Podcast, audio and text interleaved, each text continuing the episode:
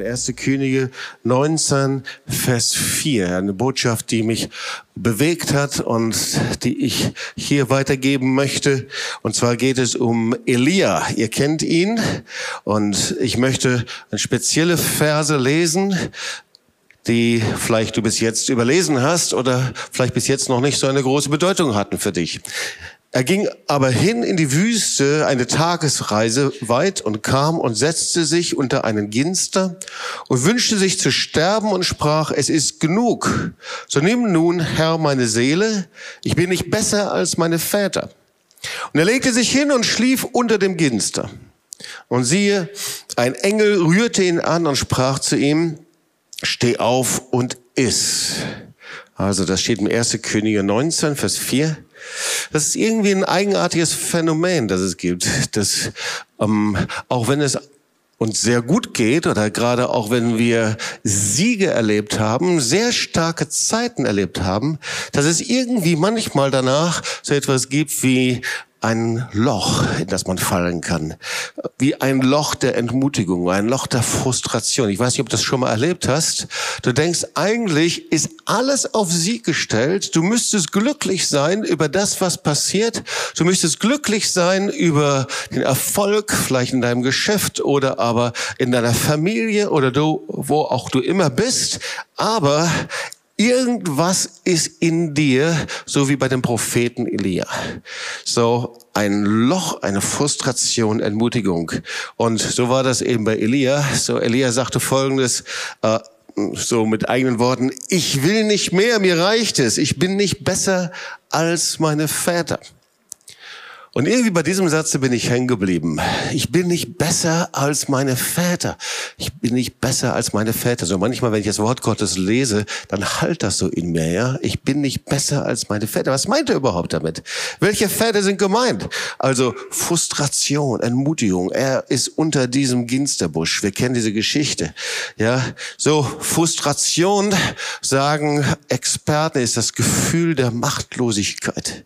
Ist das Gefühl der Enttäuschung Enttäuschung, wenn etwas, was man sich hofft, nicht eintritt. Das ist Frustration und Entmutigung. Das ist so ein ganz tiefes, lähmendes Gefühl, das einen meistens passiv macht. Ähm, so das ist ein Gefühl, wo man, in dem man das Gefühl hat, es geht nicht mehr weiter. Ich kann mich nicht mehr bewegen. Ich, äh, ich muss aufgeben. Äh, ein tiefes Gefühl der Entmutigung. Und so war das eben bei Elia und er legte sich, so können wir das nachlesen, unter diesem Busch voller Stacheln. Übrigens, Stacheln sind äh, so ein Zeichen der Bibel für Sorgen und Ängste. Also dann äh, nicht irgendwo bequem hin, sondern unter diesem Busch von Sorgen und Ängsten. Das war ein Ausdruck dessen. So, das also hier der Vers, den wir uns anschauen werden. Und wir finden Elia wieder im Neuen Testament, weil Elia äh, wird immer wieder gebraucht. Und Elia steht eben nicht nur für diesen Propheten, sondern Elia finden wir in einer der spannendsten Passagen der Bibel. Und zwar, das ist auf dem Berg der Verklärung. Er kennt diese, äh, ähm, er kennt, ihr kennt diese Geschichte. So, drei der Jünger Jesu waren eben mit ihm zusammen und sie hatten das Vorrecht, eben Moses und Elia äh, zu sehen. Der erschien ihnen auf dem Berg der Verklärung und sie wurden umgestaltet. Es, es äh, stand da, sie schienen dort wie die Sonne, sie strahlten wie die Sonne. Wir können das nachlesen, Matthäus 17, 1 bis 3. Und nach sechs Tagen nahm Jesus mit sich Petrus und, Johann und Jakobus und Johannes, dessen Bruder, führte sie alleine auf einen hohen Berg. Und er wurde verklärt vor ihnen und sein Angesicht leuchtete wie die Sonne und seine Kleider wurden weiß wie das Licht. Und siehe, da erschienen ihnen Mose und Elia, die redeten mit ihm. Also, als dann sie zurückkamen von dem Berg der Verklärung, da konnten sie nicht genug davon bekommen und sie sprachen mit Jesus über diese Geschichte und sie stellten ihm dann eine Frage eben. Sie sagten, Jesus, wie ist das eigentlich? Warum sagen denn die Schriftgelehrten, kannst du nachlesen, Matthäus 17, 10, warum sagen denn die Schriftgelehrten, dass Elia zuerst kommen muss? Also irgendwie die Begegnung mit Elia, die hatte sie nicht geschockt, sondern sie hatte sie an eine Frage gebracht. Und da gab es eine alte jüdische Tradition. Und das war die Frage jetzt von äh, den Jüngern. Wie ist das eigentlich mit den Elia. So, ihr kennt ja die, äh, die, das Lied von Paul Wilbur, das sind die Tage Elias. So, was ist mit Elia? Und laut dieser alten jüdischen Tradition wird Elia eben noch vor dem Messias erscheinen, um das Volk auf seinen König vorzubereiten. Das ist also die Funktion des Elias. Und, äh, und sie hatten genau vor Augen, dass eben Maleachi darüber gesprochen hatte. Und das geht auf ihn zurück. Und Maleachi 3, siehe, ich sende euch den Propheten Elia, bevor der Tag des Herrn kommt, der große und furchtbare. Und er wird das Herz der Väter zu den Söhnen, das Herz der Söhne zu ihren Vätern umkehren lassen, damit ich nicht komme und das Land mit dem Bann schlage. Also das war vor ihren Augen. Sie sahen Elia auf dem Berg der Verklärung. Das war ihre Frage an Jesus. Wie ist das eigentlich jetzt mit dem Elia? Übrigens, diese jüdische Tradition, wir gehen jetzt auf Pessach zu, äh, die findest du in Pessach bis heute, beim Pessachmahl, weil äh, jedes Mal wird die Tür geöffnet, eben im Pessachmahl, um Elia einzuladen und dann wird ein besonderer Stuhl reserviert, eben falls er in diesem Jahr wiederkommen wird. Kennt ihr? Ja, das ist eben Elia. Und deswegen fragten die Jünger eben, was hältst du davon? Was hat es mit dem Elia auf sich? Matthäus 17. Und dann antwortet Jesus, Elia kommt zwar und wird alle Dinge wiederherstellen. Ich sage euch aber, dass Elia schon gekommen ist und sie haben ihn nicht erkannt, sondern an ihm getan, was sie wollten. Ebenso wird auch der Sohn des Menschen von ihnen leiden. Und was er sagt ist, ja, Elia kommt und zwar in einer doppelten, in einer doppelten Weise. Das eine ist, Elia ist der Johannes der Täufer sagt Jesus. Und er hat den Weg für den Messias für mich vorbereitet. Und das Zweite ist aber, er sagt, da wird noch was kommen, wenn der Messias als König wiederkommen wird, da wird Elia kommen, der alles wiederherstellen wird. Und damit meinte er nicht unbedingt eine Person, sondern da wird etwas im Geiste Elias, wird einfach das Kommen des Königs vorbereiten. Also hier sehen wir zweifache Richtungen. Das Kommen des Messias vorbereitet, Kommen Jesu durch Johannes den Täufer. Und wir sehen genauso das Kommen des Königs Jesus, der wiederkommt. Und dem wird ein Dienst des Elia vorangehen, der eben ein Wesen hat, nämlich die Wiederherstellung aller Dinge. Das ist das, was er sagt. Das ist ein Wirken des Heiligen Geistes. Es wird etwas sein im Geiste Elia, des Elia.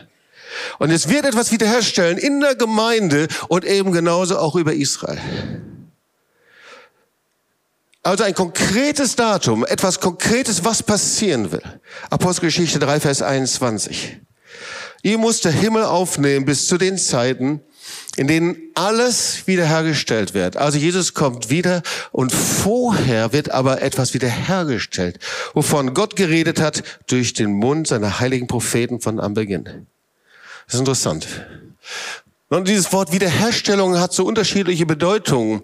Ähm, ich konnte mich oft nicht damit anfreunden, weil dieses Wort der Wiederherstellung, das war oft nicht so griffig und oft hat das irgendetwas gemeint, ähm, hinter dem man sich auch verstecken konnte. Man sprach von Wiederherstellung, man wusste nicht genau, was wiederhergestellt wird, wie es wiederhergestellt wird. Ähm, und äh, es war eher ein Begriff, der im Nebel war. Was heißt Wiederherstellung eigentlich? Naja, also äh, es wird wieder etwas wieder instand gesetzt. Wiederherstellung, etwas, was defekt ist, wird wieder repariert. Es äh, wird gesund, es wird erneuert, es wird aufbereitet, etwas wird aufgearbeitet, damit etwas geschehen kann. Wenn du deine Daten verzockt hast und gelöscht hast, müssen die wiederhergestellt werden. Du brauchst eine neue Festplatte oder du brauchst ein Programm, damit das wiederhergestellt ist. Etwas, was verloren ist, wird wiederhergestellt.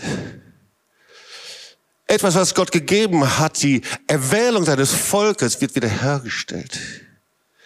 Etwas, was Gott geplant hat für sein Volk, wird wiederhergestellt. Etwas, was der Herr in der Schöpfung hineingelegt hat, in dein Leben, in mein Leben, ein Wert, wird wiederhergestellt, da wo es zerstört worden ist. Gott hat dich gemacht, Gott hat Adam und Eva gemacht.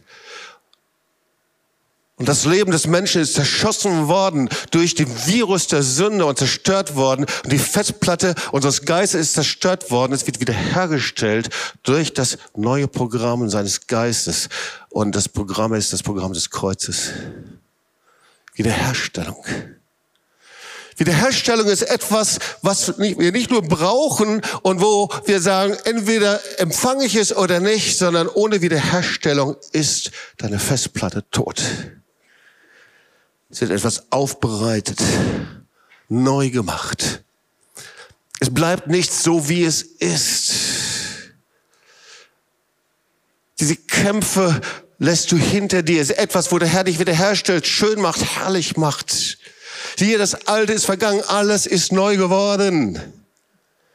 Und das ist die Salbung Elias. So, wir wissen, was Elia gemacht hat. Erste Könige 8, er konfrontierte die Wankelmütigkeit Israels. Er bezeichnete den Götzendienst. Aber er hatte eine ganz besondere Berufung. Und heute predige ich nicht über 1. Könige 18, über das Feuer, das vom Himmel gefallen ist und über das Wasser, das vom Altar geströmt ist. Über die Baals Propheten, die mit beiden Beinen gehinkt haben sondern die besondere Berufung von Elia war etwas anderes. Und das war Kernstück seines Dienstes. Und diese Berufung, die war Gott so wichtig, dass er sagt, wenn ihr das nicht wahrnehmt, dann werde ich euer Land mit einem Bann schlagen.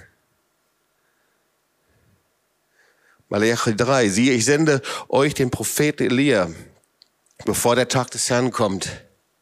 Der große und furchtbare und er wird das Herz der Väter zu den Söhnen und das Herz der Söhne zu ihren Vätern umkehren lassen, damit ich nicht komme und das Land mit dem Bann schlage. Oder einfach anders ausgedrückt, damit ich nicht, wenn ich komme, den Bann an diesem Land vollstrecken muss. Boah, das ist wirklich zentral, oder? Wir kennen ja schon das Wort Gottes, wo es um Segen und Fluch geht, wie wir mit ihm umgehen. Aber hier steht noch etwas anderes. Wer sind die Väter? Wer sind die Söhne? Was muss aufgearbeitet werden? Was muss wiederhergestellt werden? Und warum ist das das Kennzeichen vom Geist des Elias?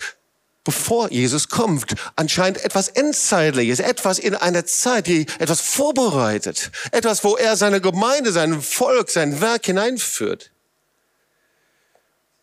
Und irgendwie ist es ein Wirken des Heiligen Geistes, ihr Lieben. Wir, wir lieben das Wirken des Heiligen Geistes. Wir lieben die Kraft des Heiligen Geistes, wenn er sich bewegt. Aber hier sehen wir das Wirken des Heiligen Geistes, das, was das Kommen des Messias vorbereitet ist, dass etwas wiederhergestellt wird zwischen der Gemeinde, zwischen Israel, zwischen Vätern und Söhnen. Und ich frage mich, was sind die Väter und was sind die Söhne?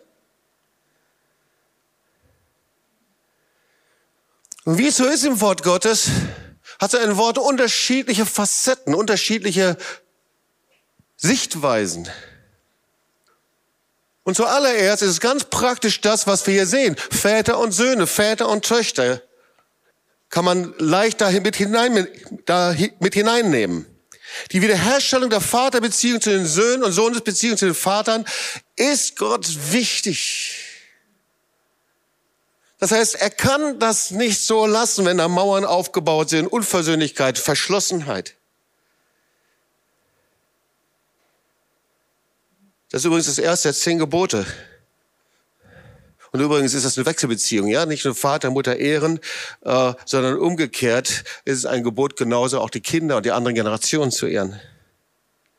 Also der erste Punkt ist die Beziehung zwischen Vätern und Söhnen, Söhnen und Väter, zwischen den Generationen, ihr Leben. Das ist nicht irgendwie so ein Ding, sondern irgendwie scheint das Gott so wichtig zu sein, dass er sagt, ich habe Pläne damit. Und als ich 20 war oder 25 war, ich will euch sagen, ich konnte diese Sätze nicht hören, weil ich habe gesagt, na ja, ist doch ganz klar, ähm, da soll mal die, die, die äh, Vätergeneration anarbeiten. Ich habe damit nichts zu tun bis ich auch mal erkannt habe, ich muss mit meinem eigenen Herzen was damit machen. Und schon sind wir bei dem Punkt der Aufarbeitung. Schon sind wir an dem Punkt, Dinge ins Licht zu bringen. Erneuerung und Wiederherstellung kann nur passieren, wenn ich transparent bin und wenn ich es zulasse, dass Gott in mein Herz hineinkommt.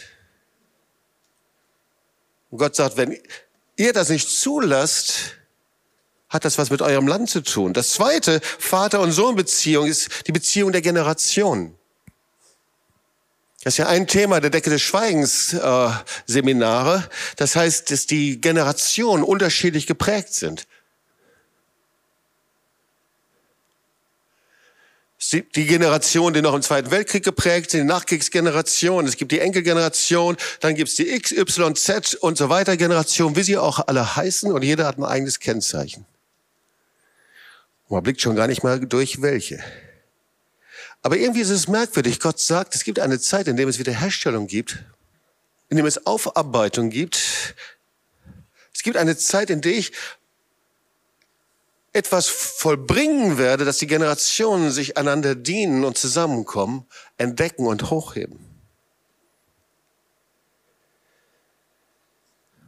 Im Grad hat die Karin etwas von dieser Erziehung erzählt. Das war so eine der Themen übrigens auch von nächsten äh, Decke des Schweigens Konferenz. Äh, hört sich jetzt ja gar nicht so prickelnd an, aber äh, wenn wir verstehen, dass zur Zeit des Nationalsozialismus hat es eine Pädagogik gegeben, wodurch eigentlich alle erzogen worden sind, fast flächendeckend. Die Frau hieß Johanna Hara, einige haben davon schon gehört. Und da geht es um die Entfremdung des Kindes der Mutter. Und nahezu jeder Haushalt ist davon betroffen. Kinder kaltgestellt werden. Und äh, aus 30 Jahre Seelsorge ist das einer der Dinge, die immer wieder auftauchen. Sagt, ich habe Kälte erlebt, ich habe keine Annahme erlebt, Isolation, Einsamkeit. Das wird einer der Themen sein, wir haben das nur in der Schweiz kurz angesprochen. Das ist die sogenannte schwarze Pädagogik, die aber so verbreitet war. Es war ein Bestseller, äh, nicht nur zur Zeit des Nationalsozialismus, sondern es wurde dann nach dem Zweiten Weltkrieg dann einfach ein bisschen aufbereitet. Das Buch hieß übrigens die deutsche Mutter und ihr Kind und nach 1945 wurde es aufbereitet. Dann hieß es nicht mehr die deutsche Mutter und ihr Kind, sondern nur noch die Mutter und ihr Kind und war bis 1980 wurde es aufgelegt und in deutschen Zimmern. Ich denke, in einigen ist es immer noch. Das hat was mit den Generationen zu tun. Kein Wunder, dass der Vater unnahbar war, dass die Mutter nur darauf geachtet hat, auf Hygiene und auf Wäsche, aber ihr Herz nicht zeigen konnte. Dass die Mutter nicht in den Arm nehmen konnte, aber ihr viel wichtiger war, dass deine Wäsche gewaschen ist und dass du darauf achtest, dass deine Zähne geputzt sind, was natürlich auch nicht ganz unwichtig ist.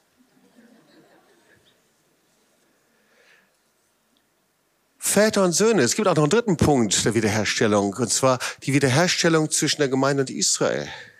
So, wenn du dir das Wort Gottes anschaust, die Bedeutung des Wortes Vater im Neuen Testament, da erscheint das 53 Mal. Und nur viermal bezieht sich im Neuen Testament auf den biologischen Vater, aber 53 Mal bezieht sich das Wort Vater auf die vergangenen, vorangegangenen Generationen. Und zwar bezieht sich es auf das Volk Israel. Interessant. Also, wenn es um Väter geht, dann sind das die Generation des Volkes Israels. Und Jesus spricht von den Kindern. Interessant, oder? Er bezeichnet seine Jünger oft als Kinder. Johannes 21, Vers 5. Apostel äh, Paulus sagt Folgendes in Galater 3, Vers 7. So erkennt ihr auch, die aus Glauben sind, das sind Abrahams Kinder. Also siehst du hier schon diese beiden Zusammenhänge. Das Volk Israel wird Väter genannt und die Gemeinde werden die geistigen Kinder genannt. Die Zeit vom Geist des Elias ist die Zeit der Wiederherstellung, haben wir gesagt, die Zeit der Erneuerung und die Zeit der Aufarbeitung. Und erscheint, scheint das etwas vorzubereiten für den Herrn. Anscheinend ist das etwas, was in der heutigen Zeit essentiell notwendig ist. Es ist die Aufarbeitung der Generation. Es ist, dass wir Steine wegräumen, so wie das ähm, Johannes der Täufer gesagt hat. Äh, es ist die Zeit der Wiederherstellung, dass wir das jüdische Erbe entdecken. Es ist die Wiederherstellung zwischen der Gemeinde und ihrem jüdischen Erbe. Das ist das, was gerade passiert. Und das ist dringend notwendig. Für uns ist das vielleicht sehr geläufig, dass wir diese Dinge hören. Wenn du in andere Gemeinden gehst, überhaupt ganz und gar nicht. Die Aufarbeitung der Geschichte, der jüdischen Geschichte. Geschichte von Judenhass und Antisemitismus, die Aufarbeitung der Kreuzkirche, der Kreuzzüge.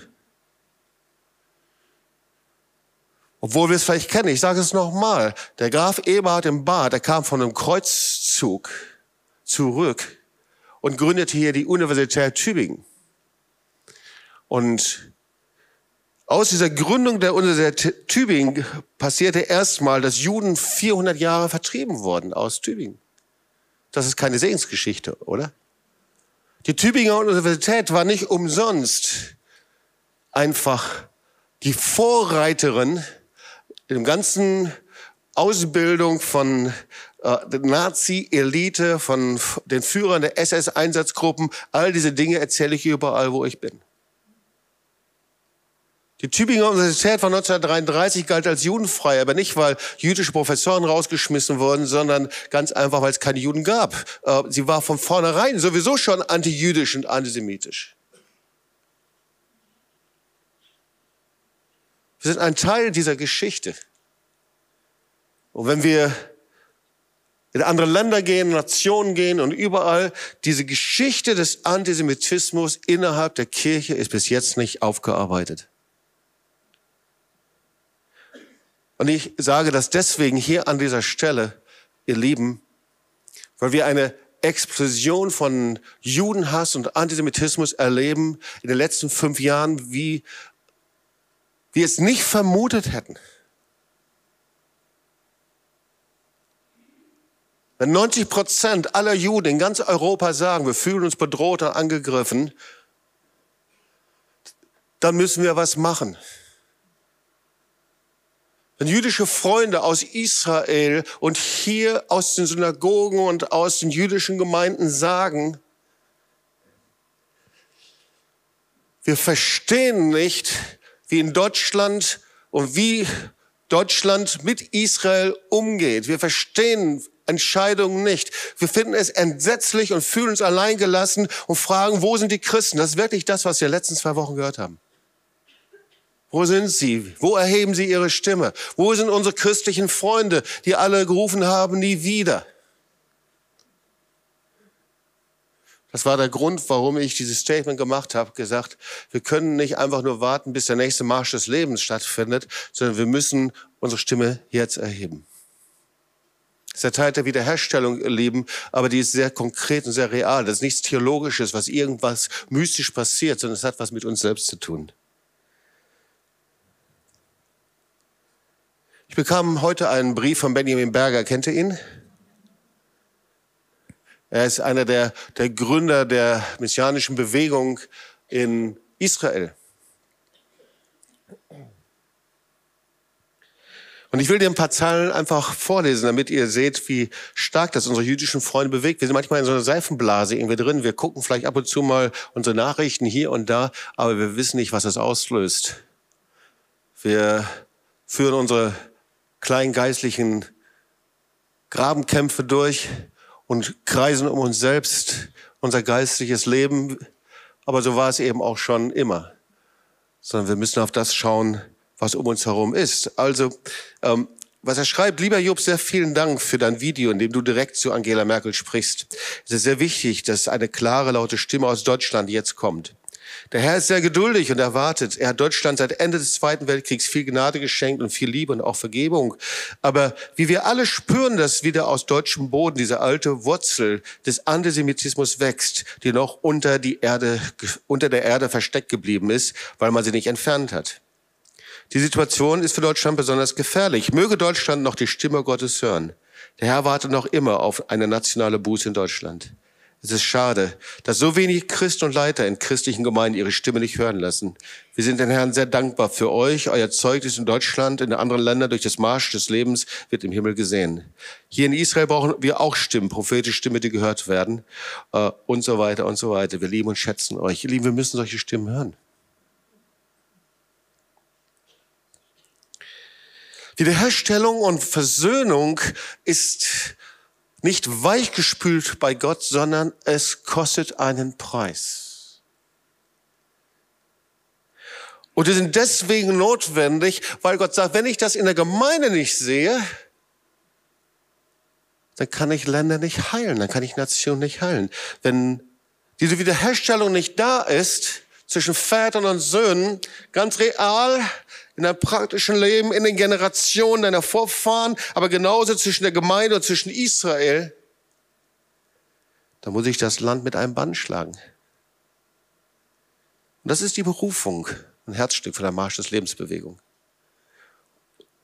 Das ist das Herzstück von Decke des Schweigens, Seminaren und Konferenzen. Deswegen machen wir das. Und ich frage mich, was macht Elia unter dem Dornbusch? Ich will das nochmal lesen, ja. Er ging hin in die Wüste eine Tagesweise und setzte sich unter diesen Ginster, unter den Dornbusch. Übrigens, diese Dornen, die waren ungefähr drei Zentimeter groß. Die waren wirklich schon sehr schmerzhaft. Und er hatte wirklich genug. Es ist genug, nimm nun Herr meine Seele, ich bin nicht besser als meine Väter. Ihr erinnert euch an die Frage zu Beginn. Was sind die Väter? Ich bin nicht besser als meine Väter. Was meint er damit? Und wir wissen, Elia steht in der heutigen Zeit für jeden, der im Geist des Elia sich senden lässt. Also, er steht nicht für eine bestimmte Person, sondern für jeden, der sich in diesem Geist senden lässt. Und das ist ein Geist mit Autorität. Es ist ein Geist ohne Kompromisse, ein Geist, der klar umgeht mit Sünde und Schuld. Es ist ein Geist, der sich an lebendigen Gott hingibt. Es ist ein Geist, der sich den Götzen dieser Zeit nicht beugt, ihr Lieben. Aber Elia, was machst du unter dem Dornbusch? Ist schon irgendwie ein eigenartiges Phänomen. Er hat so einen Sieg gehabt. Das kann doch nicht sein. 400 Baals Propheten durch die Kraft und Macht Gottes besiegt worden. Das Feuer ist gekommen trotz Dürre. Und jetzt sagt er, ich will nicht mehr. Ich bin nicht besser als meine Väter.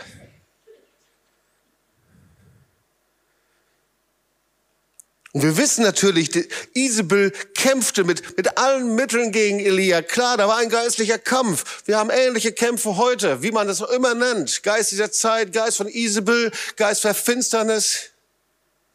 Die Etikette ist gleich.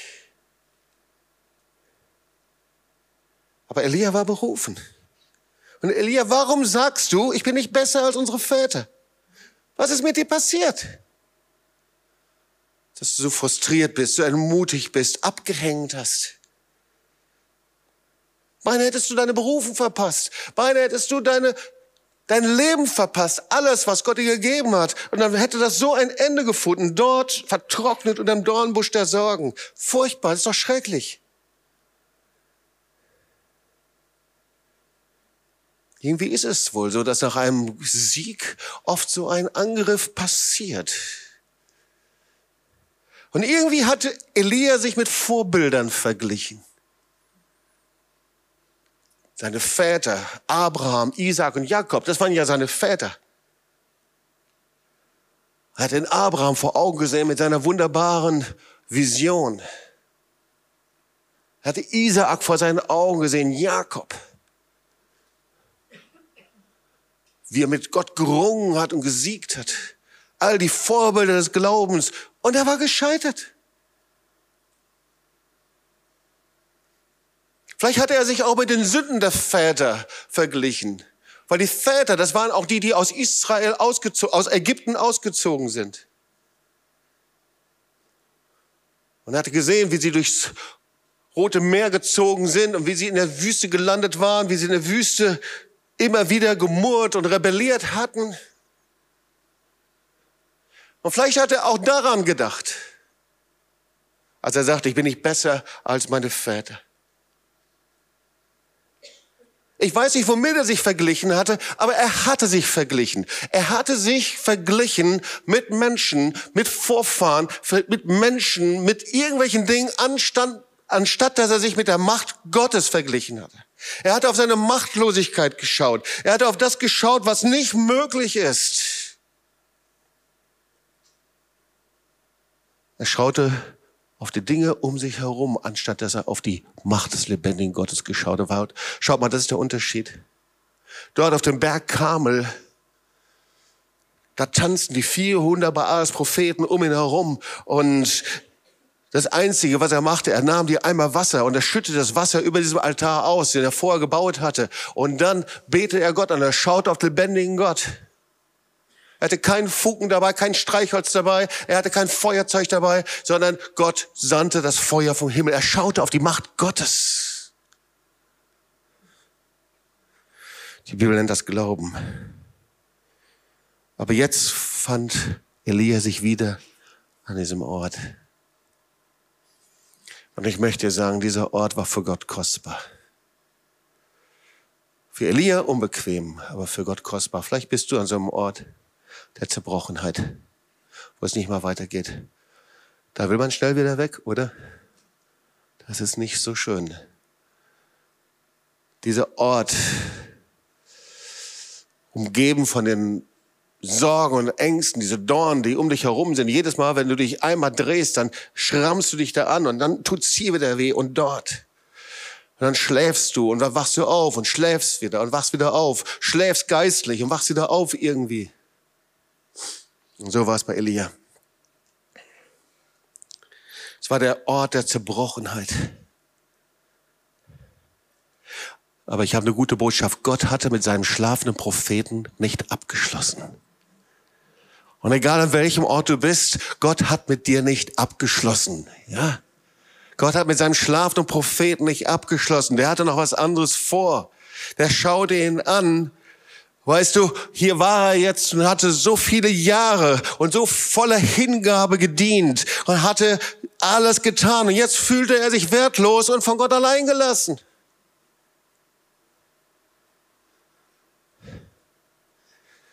Aber der Herr aber der Herr hat ihn nicht allein gelassen. Und der himmlische Vater kam, um ihm zu dienen. Weißt du, Psalm 34, 19, der Herr ist nah denen, die zerbrochenen Herzen sind und hilft denen, die ein zerschlagenes Gemüt haben. Und diesem schlafenden Propheten, da stand eine große Überraschung bevor. Da kommt ein Engel und weckt ihn sanft und er wacht auf. Der Engel, weißt du, der pöbelt ihn nicht an. Hey, aufstehen, was ist mit dir da los? Sondern er weckt ihn sanft, voller Liebe, voller Ehrerbietung. Und Elia reibt seine schlaftrunkenen Augen und er sieht eben diesen Brotfladen, der da liegt und Wasser und er sagt, iss und trink und er nimmt und isst und trinkt und schläft direkt wieder ein. Psalm 34, 7, Vers 8. Der Engel des Herrn lagert sich um die, die ihn fürchten und hilft ihnen heraus. Wenn du irgendwo an deinem Lager bist, an deinem Ort der Zerbrochenheit, an deinem Ort, ich sage dir Folgendes, da sind die Engel des Herrn, die lagern sich um dich herum. Die Engel des Herrn lagern sich um die, die ihn fürchten und hilft ihnen heraus. Schmeckt und seht, wie freundlich der Herr ist. Und so war das. Ha. Wow. 1. Könige 19. Und er stand auf, aß und trank und ging durch die Kraft der Speise 40 Tage, 40 Nächte. Er stand auf. Und das ist das, was er zu ihm sagt. Steh auf, steh auf. Bleib nicht da, wo du bist. Und dann kam er in eine Höhle und blieb dort über Nacht. Und siehe, das Wort des Herrn kam zu ihm und fragte, was machst du hier, Elia? Und weil das so herrlich ist, diese Verse, will ich sie weiter lesen. Geh heraus und tritt hin auf den Berg vor dem Herrn und siehe, der Herr ging vorüber. Das erinnert mich an Mose, gell? wie der Herr vorübergeht. Und da war ein großer, starker Wind, der Berge zerriss. Das muss ein Wind gewesen sein. Überleg mal, ein Wind, der Berge zerreißt. Felsbrocken kamen da herunter. Aber der Herr war nicht im Wind. Und dann kam ein Erdbeben, Erschütterung. Und manche Ausleger sagen, dass es hier um die Erschütterungen geht, über die Matthäus 24 spricht, die Erschütterung in der letzten Zeit. Aber der Herr war nicht im Erdbeben und nach dem Erdbeben kam ein Feuer, aber der Herr war nicht im Feuer. Aber nach dem Feuer kam ein stilles, sanftes Sausen. Und als das Elia hörte, verhüllte er sein Antlitz mit seinem Mantel und ging hinaus und trat in den Eingang der Höhle. Höhle übrigens von der hebräischen Wortbedeutung heißt, dass ich entblößt bin, nackt bin, ohne Selbstschutz. Und in die Gegenwart Gottes zu kommen, das kannst du nur, wenn du deinen Selbstschutz niederlegst. Ohne Selbstschutz. ist interessant, manchmal, wenn ich für Menschen bete, dann stehen sie ganz oft so mit verschränkten Armen da. Und das ist wie ein Schutz, wie ein Selbstschutz. Und oft sage ich dann, leg doch mal deine Arme dir, mach mal so, dass du was empfängst. Und sehr oft allein diese kleine symbolische Handlung bewirkt, dass ich etwas empfangen kann. Höhle ist für Selbstschutz.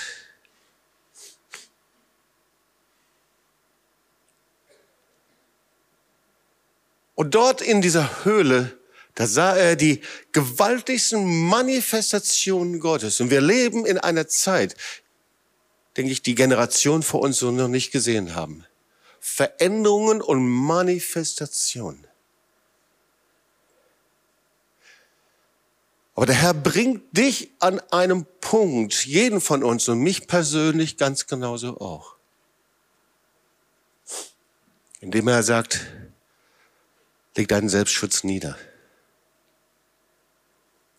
Du kommst an diese Höhle und dieser Höhle tritt da heraus und da will ich dir begegnen mit meiner Gegenwart. Und dieser Mantel ist eigentlich von der Bedeutung, ist die Herrlichkeit und Gegenwart Gottes. Wann bist du das letzte Mal in der Gegenwart Gottes angekommen? Der Herr will dich herausholen aus diesem Gingsterbusch, Wacholderbusch. Frustration und Entmutigung ist nicht einfach nur ein Gefühl, es kann zu einer Macht werden. Eine Macht, die dich begleitet und wie ein unsympathischer Freund. Morgens, wenn du aufwachst, ist er schon da und abends, wenn du ins Bett gehst, ist er da Du kannst Erfolg haben. Du kannst im Beruf erfolgreich sein. Du kannst alles tun und du kannst es an nichts festmachen in deinem Leben. Und doch ist dieser Geist da.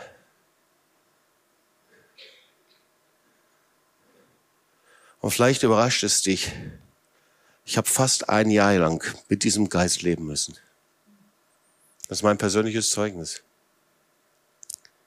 Wir kamen vom March of the Nations wieder.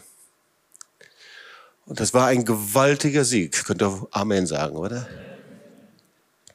Und wir kamen wieder und ich habe diesen Sieg innerlich mich gefreut und gefeiert. Aber in mir war ein ganz tiefes Gefühl der Frustration. Und ich wusste nicht woher. Ich konnte es nicht festmachen. Ganz tief in mir.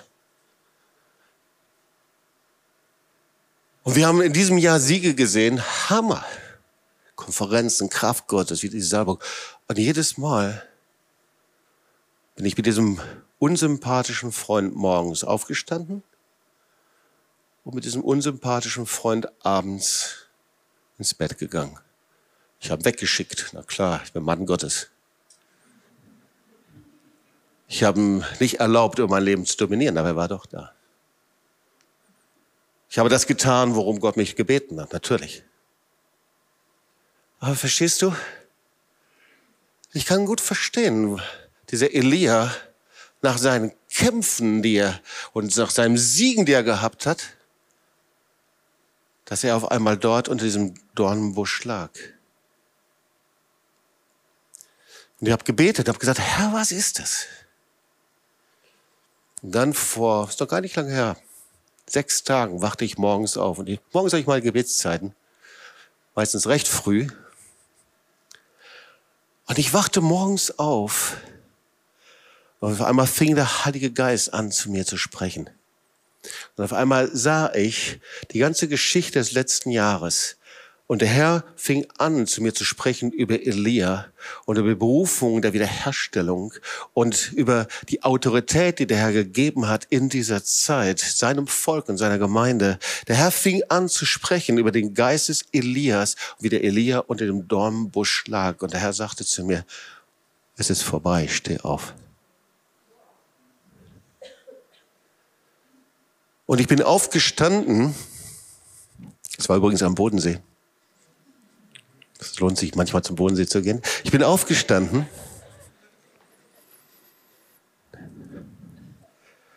Und dieser unsympathische Freund kann man gar nicht sagen, war nicht mehr da.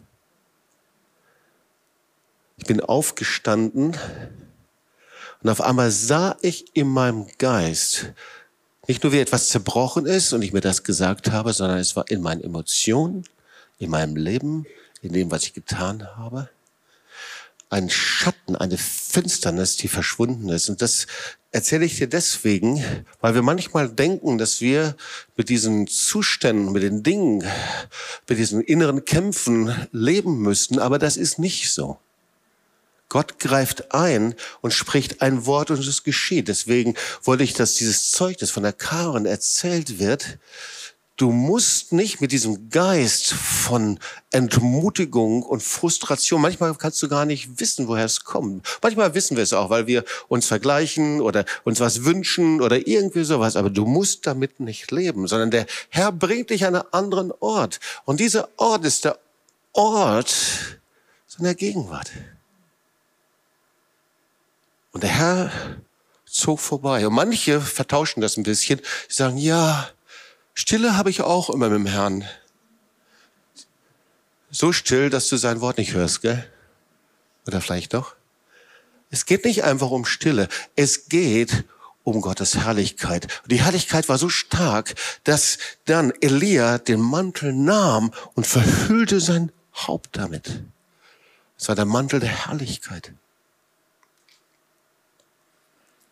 Der Herr möchte dir seinen Mantel neu anziehen diesen Mantel der Herrlichkeit, dass du siehst, dass du siehst, wer er ist und wie er ist. Oh, ich wünschte dir, dass du herauskommst aus all diesen inneren Kämpfen. Ich sehe in meinem Geist so viele innere Kämpfe. Kämpfe, die Gott nicht gefallen. Gott ist nicht einverstanden, dass du mit ihm kämpfst und gegen Menschen kämpfst. Ich sehe so viele Kämpfe hier. Du kämpfst gegen Gott und die Menschen. Aber du sollst wissen, Jesus hat für dich gekämpft. Er hat sein Leben für dich gelassen. Du musst nicht mehr kämpfen. Du kannst kapitulieren und aufgeben und an den Ort der Zerbrochenheit kommen, an dem der Herr sagt, meine Kraft ist in den Schwachen mächtig. Ich bin es doch, der es tut. Wir haben mit dem nichts zu tun, was Gott hier tut. Wir haben nichts mit dem zu tun, was der Marsch des Lebensbewegung ist. Wir haben nichts damit zu tun mit den Seminaren und all diesen Dingen. Es ist Gott, der es tut und wir versuchen ihm nicht im Weg zu stehen. Aber lass auch deine Kämpfe los. Du kannst es. Das ist deine Entscheidung. Lass doch los deine Vorbehalte all die Waffen innerlich, die geballten Fäuste. Und tausche es mit diesem Mantel der Herrlichkeit, mit diesem Mantel, mit dem du dein Angesicht verhüllst. Gott ist ein mächtiger Gott, er ist ein Vater, der dich liebt. Er weiß schon vorher, was du brauchst. Er ist ein vollkommener Versorger. Vertraue auf den Herrn und nicht auf deinen Verstand. Hey, lass uns einen Tausch machen. Und das hat er an diesem Morgen auch gesagt. Ich war da und der Herr sagte, vertraue auf meine, vertraue, vertraue. Und wie geht das weiter? Und dann geht es weiter und gedenke an ihn auf all deinen Wegen. Und der Herr sagt, Jobs, ganz entspannt, wenn du das machst, gebe ich dir eine Garantie. Ich werde dich recht führen.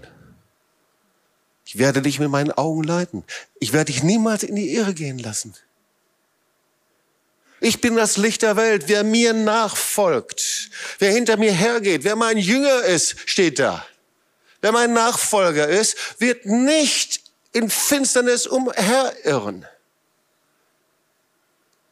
Willst du nicht in Finsternis umherirren? Sei sein Nachfolger, sei sein Jünger. Weigerst du dich, sein Jünger zu sein, sein Nachfolger zu sein und du ziehst die Handbremse an und stellst deine eigenen Bedingungen, wandelst du in Finsternis. Du irrst umher, auch wenn du sagst, dass es Licht ist. Das Wort Gottes ist sehr einfach. Lass uns unsere Werkzeuge niederlegen. Und ich möchte dich zum Schluss fragen dieser Predigt. Wie ist deine Zeit mit dem Herrn? Wie bist du? Kommst du an bei ihm? Gegen wen kämpfst du? Kapitulierst du vor ihm? Der Herr ruft dich aus diesem Ort der Frustration, der Entmutigung, der Enttäuschung heraus. Der Herr ruft dich in eine Generation dieser Zeit. Und es ist die Generation, die den Geist der Elias, des Elias Wiederherstellung, Versöhnung hervorbringt. Und das kostet einen Preis, ihr Lieben. Der Herr ruft dich da hinein. Es ist ein Vorrecht, dazu zu gehören. Du musst es nicht. Aber du darfst es. Du bist eingeladen dazu. Komm, lass uns aufstehen und dann wollen wir zusammen beten. Amen.